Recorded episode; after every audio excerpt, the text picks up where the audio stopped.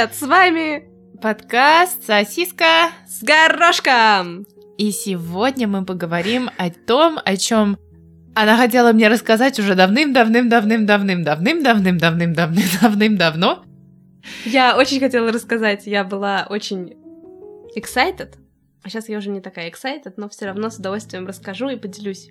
На днях, я на днях, пару недель назад, да. я послушала вебинар. А он открытый и онлайн. Да. Вебинар же всегда онлайн. Опустим это. Про оперу. Этот вебинар называется... А ты можешь на заднем плане этого подкаста? Нет, не могу. Не Знаешь, сколько стоит? А давай я буду. А ты не в опере случайно работаешь? Сначала Мюн... Сначала Мюнхен, потом Вена, говоришь, что ты биолог, а ты, оказывается... Так я что туда ездила? Они ждали. Всего на день, да.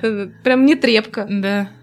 Не трепка, это не трепка? одна из самых известных оперных певиц э, нашего времени.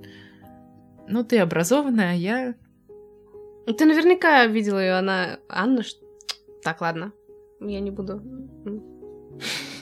Продолжай. Наверное, она Анна, но может не Анна. В общем, я послушала вебинар, он открытый, вы тоже можете его найти. Называется что-то типа техасский... Она точно, да, название говорит, раз уж я... Техасский оперный семинар. Это около двух с половиной часов информации про оперу. Там такой мужчина, он, э, ну, такой, он ему уже, наверное, лет... Усатый? Нет, там не было его фотографии, я не очень знаю, как он выглядит. Его достаточно интересно слушать, он, у него достаточно простая речь, он интересно рассказывает, но он такой немножко, ну, бывает сексистским в какой-то степени, он уже такого не нашего поколения, поколения, может, нашего, наших родителей, может быть, постарше, у него такой немножко свой, ну, своеобразненький, он, то есть, ну, кому-то, как бы я бы сказала, что сейчас некоторые его, как бы, шутки и замечания, они бы в современном обществе с учетом современной толерантности, они бы, наверное, скорее могли бы кого-то оскорбить, я бы так сказала. Но информация была очень интересная. И самое главное, первая информация, которую, в общем, я с удовольствием послушала, и я решила, что нужно обязательно посетить оперу, и желательно не одну. Ты э, вникнуть, вникнуть в эту тему, и мне стало действительно интересно. И эти, ну, я очень благодарна тому, что я нашла этот вебинар. Значит, идея первая, самое главное, заключается в том, что опера, она для всех, и не нужно быть каким-то мега понимающим искусство или э, любящим классическую музыку для того, чтобы идти и наслаждаться ей. И это, мне кажется, самая главная мысль, самая важная, которую можно вынести, что вообще в целом опера, она вот как, ну, как кино, как представление. То, то, то есть ты должен прийти, и вот тебе должно быть кайфово. От mm-hmm. музыки, от того, как поют оперные певцы, mm-hmm. от декораций, от того, что это вместе все круто сочетается, mm-hmm. и это не нужно мега круто понимать. Mm-hmm. То есть э, именно иску... то есть с искусствоведческой точки зрения, не, а тебе высокое. Да, то есть тебе просто должно быть кайфово вот э, кайфово все представление. Mm-hmm. И для этого не нужно там разбираться в тонкостях музыки, хотя разбираться в них интереснее, если ты понимаешь немножко больше. Э, про это тоже, может быть, попозже скажу. И, собственно, есть 16 опер, которые, ну, он сказал, что это там 16-18, ну, каждый по-разному считает, великих опер, которые, ну, идеальны во всем, грубо говоря, uh-huh. пяти композиторов. Uh-huh. Это Чайковский, Бизе, Пучини, Верди и Вагнер. И всего 16 опер. Uh-huh. Все, вот все остальные можно, он сказал, можно не смотреть, все остальное говно, вот только 16 нормальные. Прекрасно. Вот так как бы да. И да, и он сказал тоже такую вещь, то что, то есть у меня всегда было такое, ну, восприятие, что вот опера это что-то такое для высшего общества, uh-huh. что это не для всех, что это невозможно понять, что нужно очень хорошо разбираться в теме и так далее. На самом деле нет, и это очень круто, когда ты можешь... То есть нужно обязательно понимать слова и текст, и для этого есть либретто, это вот книжка, где написано, что они поют, и перевод, если вдруг что. Субтитры. Да, да, да, да. Субтитры. И очень важно именно понимать, Что поют Что или поют, что и что происходит? ну, что поют и что происходит. Хорошо. И я потом тебе дам послушать одно видео. Мгм. Я когда он его включил, я не понимала, то есть я не, не знаю, чем они поют. У меня первый раз за очень много времени побежали мурашки просто от того, насколько это красиво. Это правда Мгм. безумно красиво. Мгм. А второе тоже по поводу мурашек. По у Чайковского есть у него две оперы Евгения Онегина «Пиковая, «Пиковая дама», которые считаются вот одной из этих 16. И вот Евгения Онегина, там, кстати, я забыла про то, что там была дуэль вообще-то между Ленским и Онегиным. Я даже Мгм. забыла, что есть там был Ленский. Я вот к своему Я только стыду- про только про письмо Татьяны. Вот. А в письме Татьяне это очень интересно, когда есть письмо Татьяны, там есть такой момент, Мгм. когда она скомкивает. Ну, то есть она пишет, пишет, пишет, Да. скомкивает и дальше пишет. И вот этот момент скомканья, он отображен в музыке. Интересно. И, ну, то есть это он сказал, что не все те, кто ставят оперу, они настолько понимают хорошо эту музыку, чтобы в моменте, когда ком, ну, как бы в музыке скомкивание, Мгм. чтобы актриса, то, ну, оперная певица, тоже скомкала. Да. Но в целом можно услышать этот момент, действительно, где вот такая флейта, там, где она, ну, вот скомкивает, это прям очень явно видит. М. И вот такие моменты, если говорить про то, чтобы понимать оперу, вот такие моменты классно понимать именно. Э, Ну, в плане, потому что это интересно. Мгм. И, в общем, ария... Не ария, я не знаю, как это там называется. Когда Онегин и Ленский, Да. у них дуэль, и вот там есть вот у них, э, ну, ария, грубо говоря, там, где вот они поют. Во-первых, русский тоже очень сложно понимать, то есть имеется в виду, я не... То есть мне нужно читать текст, чтобы понять, что они поют.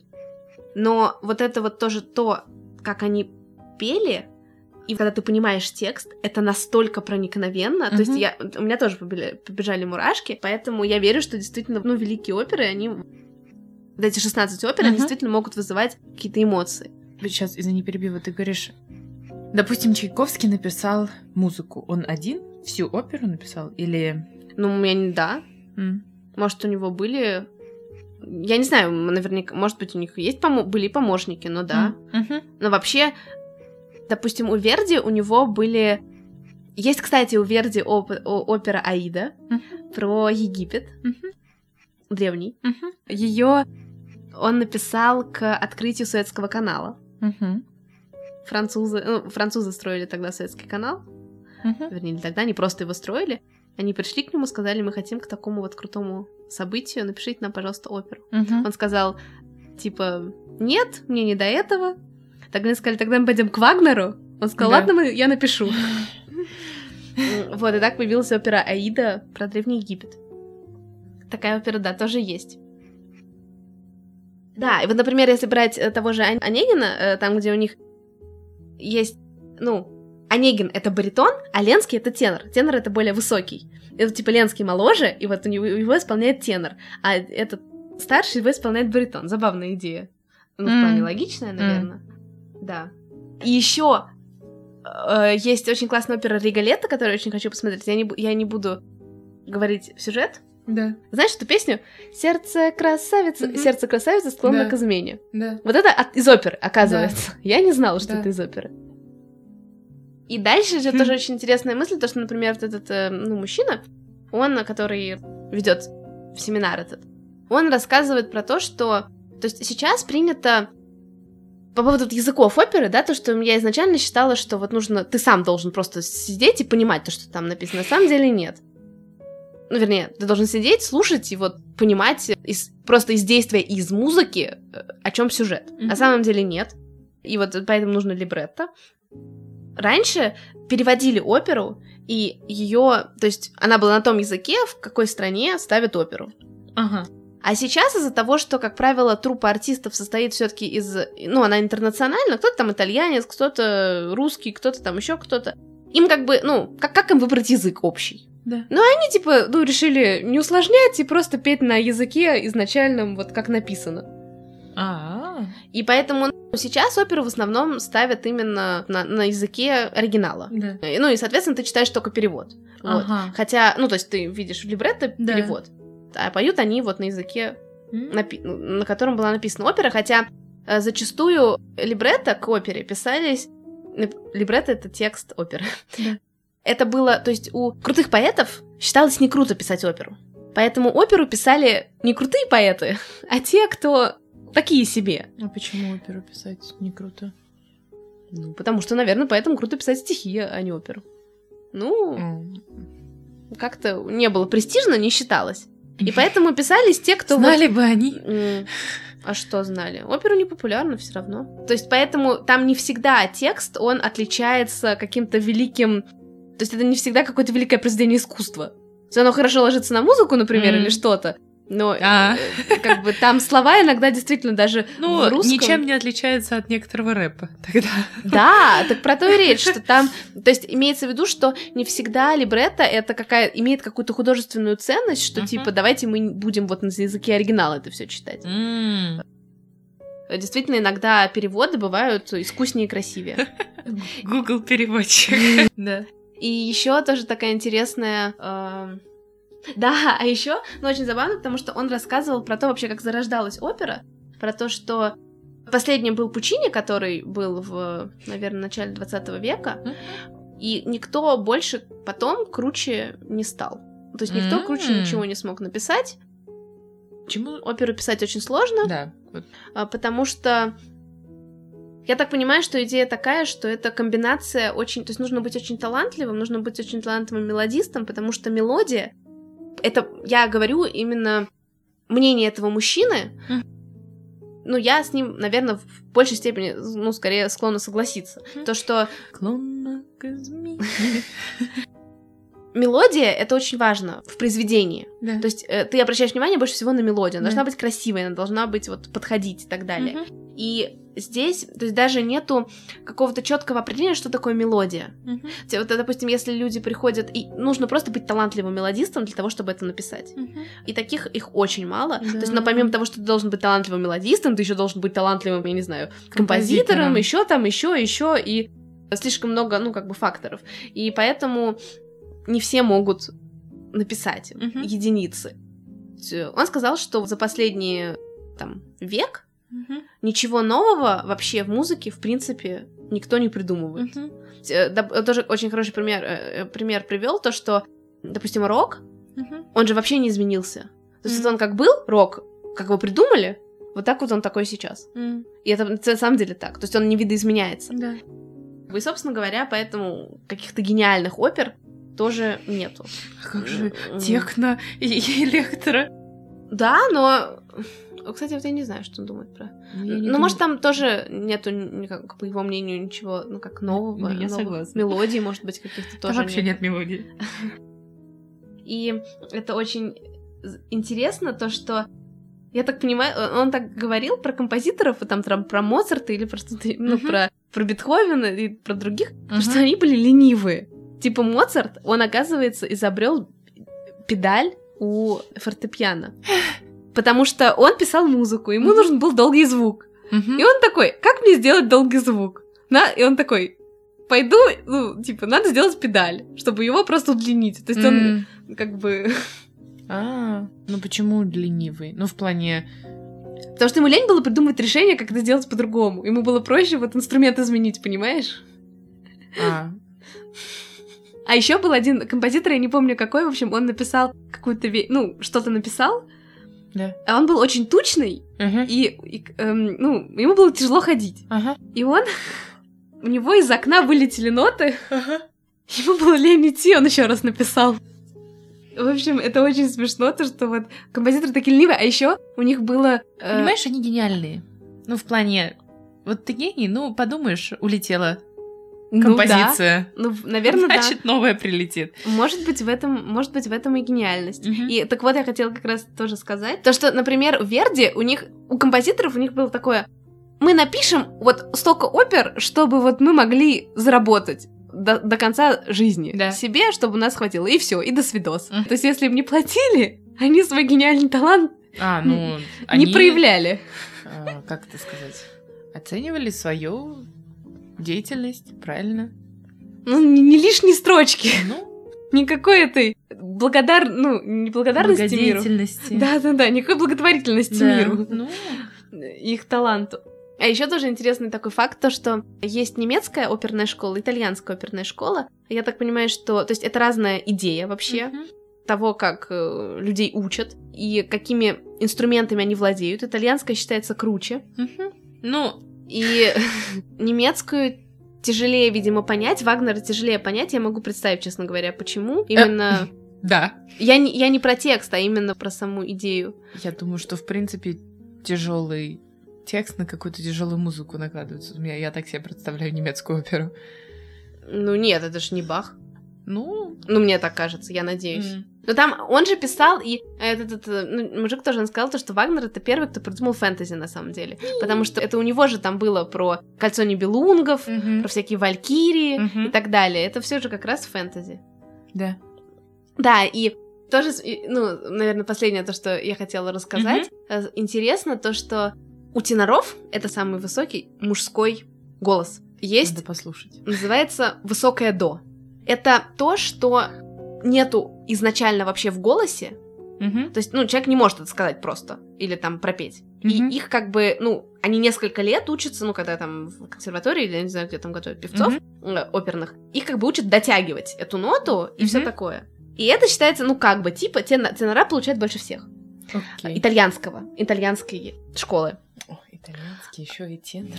Так они не итальянские, не обязательно. Жаль. Басков, он тоже вообще-то оперный певец изначально был.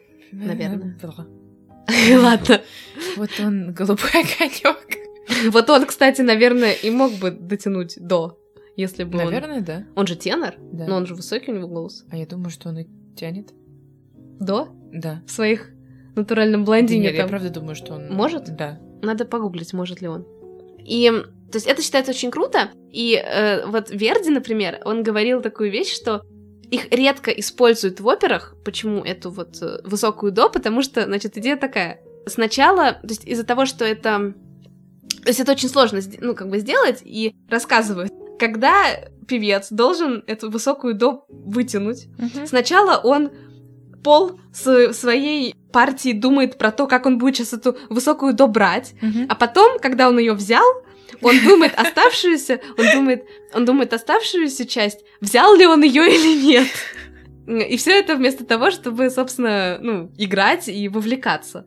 В общем, посмотрите, если кого вдруг заинтересовало, посмотрите вебинар. Меня заинтересовало. Я не обещаю, что посмотрю вебинар, но послушаю оперу точно. Да, слушайте оперы. И мне кажется, что в России это будет очень дорого ходить на оперу, а все-таки в Европе, наверное, подешевле. Правда? А, Да, потому что, насколько, ну, я смотрела интервью с Цискоридзе, я понимаю, что он не оперный, но идея такая, что, то есть, это же все на государственных дотациях, Да. и, то есть, по сути, билеты достаточно дешевые, но их сразу тут же покупают перекупщики и И дальше продают там в два или в три раза дороже. И, например, вот эм, была такая тоже, ну, как новость, то, что Анна Нетребко, это у нас оперная диба, кстати, которая работает в Венской опере. Ну, работала пару лет назад, по крайней мере, вроде как. И она приехала в Москву, чтобы дать, ну, как бы концерт. И там билеты доходили до, до 100 тысяч рублей или что-то. И, но прикол в том, что когда приглашают артиста, он как бы не сам назначает цену, то есть он, ну, его задача приехать, у него какой-то гонорар. А организаторы, они же сами занимаются организацией площадки, покуп, продажей билетов, и они могут любую цену назначать. И, собственно, ну, зачастую артисты, они не знают про то, сколько, сколько что стоит. И когда она узнала, насколько были дорогие билеты, она сказала, что если еще раз такой будет, она вообще не приедет больше, потому что за такие баснословные деньги среднестатистический россиянин не может себе позволить пойти послушать, скажем так, талант человека, а все-таки она, она для народа, ну, в плане. Ей хочется, чтобы обычные люди могли ее послушать. А кто у нас слушает оперу?